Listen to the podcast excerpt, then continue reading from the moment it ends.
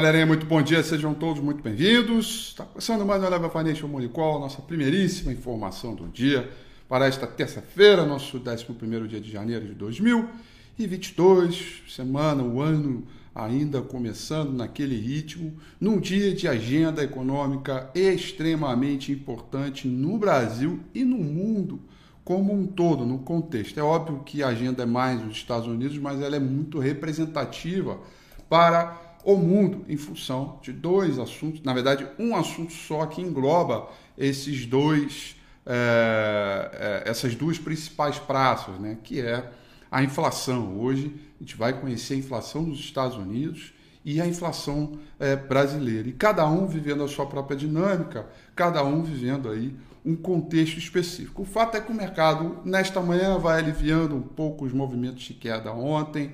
Uh, eu Quero aproveitar a oportunidade para reforçar o quão importante você assistiu do último domingo com a FI, que na verdade foi o primeiro domingo com a FI da temporada 2022, onde eu procurei de maneira bem objetiva elucidar o outro lado da moeda, né? o chamado copo meio vazio. A gente olha para o copo, tem gente que vai olhar e dizer que ele está meio cheio, tem gente que vai olhar e vai dizer que está meio vazio e no final das contas é todo mundo querendo olhar sobre a sua perspectiva e aí eu trouxe o outro lado da moeda.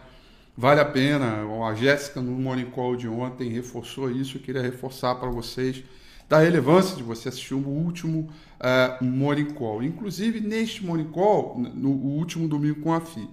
E aí eu comunico dizendo que no Morning Call de hoje, terça-feira, ela é tão importante quanto, afinal de contas, com esses dados de inflação e com os mercados querendo trabalhar num ritmo de repique, quais seriam os movimentos que a gente tem que ficar esperto de hoje e quais seriam os dados de mercado que deverão sair para a gente poder ganhar um pouco ritmo de animação. O fato é que Ásia Pacífico trabalhou ao longo da madrugada inteira no terreno negativo, Tóquio fechou em queda de 0,90%, Hong Kong em queda de 0,03%, e o principal índice na China, o Shanghai Composite, fechou em queda de 0,73%.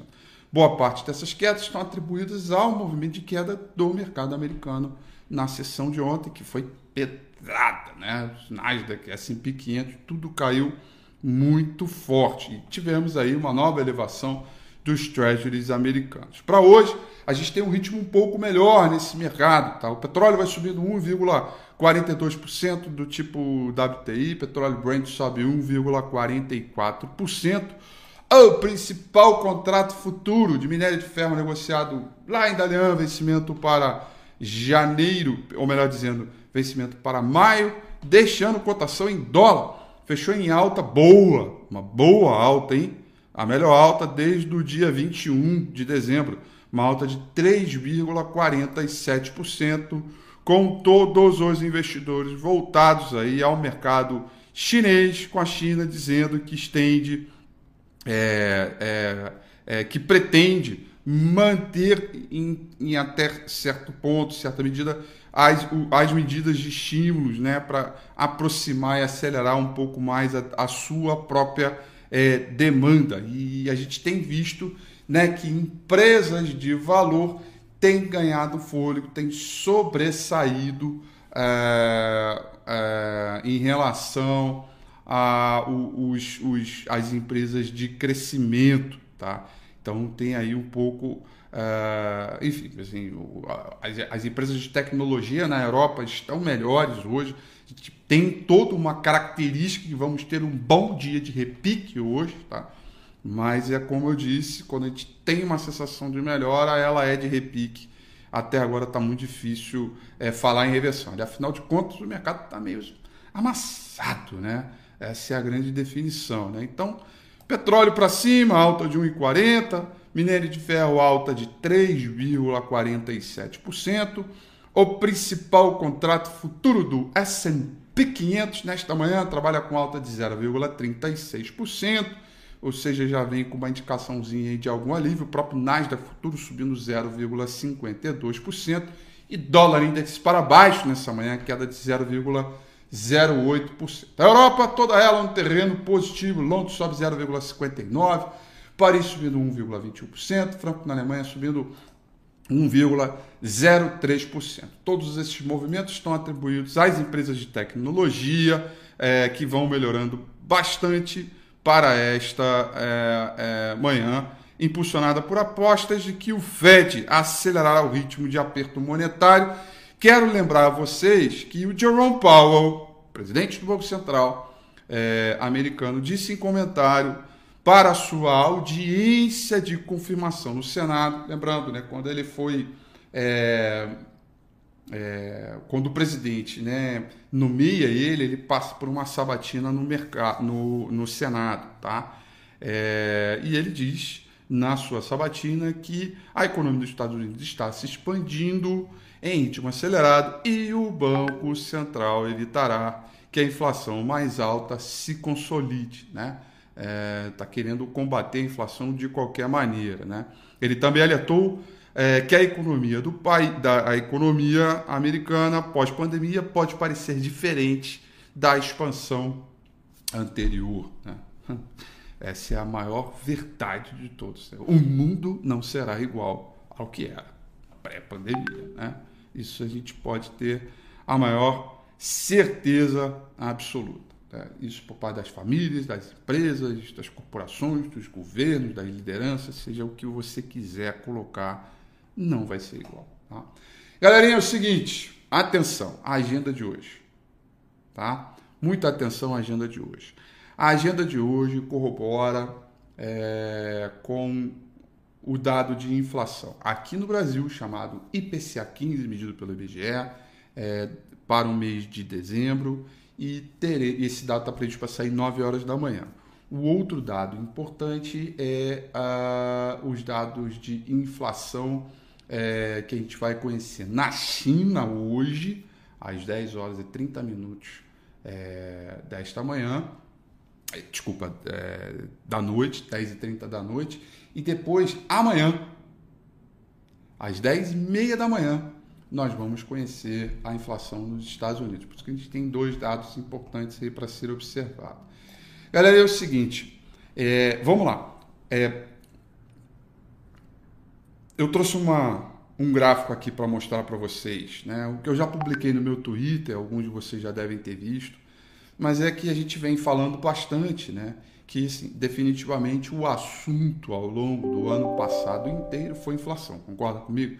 Vamos falando de inflação, inflação, inflação, inflação, inflação. Poxa, pois bem, se a expectativa do IPCA para hoje é de uma elevação de 0,64%, né?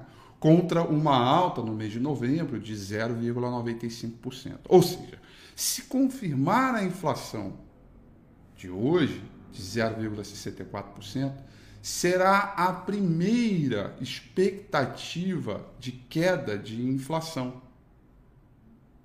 Primeira decréscimo de inflação desde maio de 2020. Então eu trouxe esse gráfico aí para vocês para dizer que é o seguinte, repara aí que nessa linha cinza chumbo, né, ao longo de 2020 e 2021, a inflação vem subindo bastante. A linha amarela é, é, a, é a projeção do Banco Central, né? é, a, é a medida do Banco Central, né? é, é o que deveria ser né? é o alvo, inflação target. E repara que para dezembro pode ser a primeira queda, tá vendo?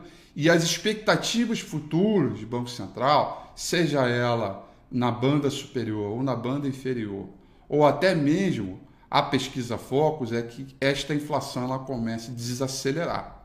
Tá vendo? Encontramos o cume né, do lado da inflação.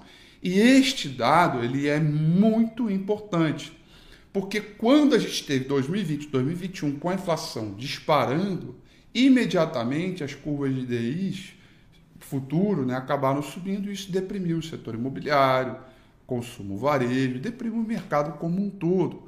É, vale lembrar que a gente é altamente sensível a esses movimentos. Quando essa inflação começa a envergar para baixo, a expectativa é que a gente comece a ter algum sentimento. Isso pode provar aí para a gente à frente algum estágio de repique é, de mercado. Tá? Repique simples, gente. Tá, tá longe ainda a gente falar de uma reversão de tendência. De hoje, é, janeiro, fevereiro e março, os primeiros três meses do ano, eu vou falar sempre em consolidação. Para cima é repique, para baixo é tendência. Sendo que quando ficar muito feio para baixo, eu acho que sobe. E quando ficar muito bonito para subir, eu acho que cai. Tá? A gente vai ficar ali um pouco ali nessa sensação é, de consolidação, que é o, digamos, o status, status quo do mercado para esse movimento. Tá? Então o mercado tende, o mercado está muito amassado, PL da Bolsa amassado, diversas companhias com excelentes fundamentos amassados. Né? É, então está tudo muito ali é, querendo né, efeito tartaruga, né? já foi lá para as profundezas e agora quer respirar um pouco na superfície. Tá?